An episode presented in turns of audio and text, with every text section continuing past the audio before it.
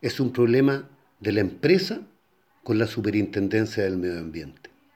Realmente no queremos pensar que lo que se está tratando de generar es obligarnos a modificar nuestro plan de abandono para dejar el cauce tal como lo necesita Acuafal y no de acuerdo a las condiciones previas a su intervención como lo establece la normativa.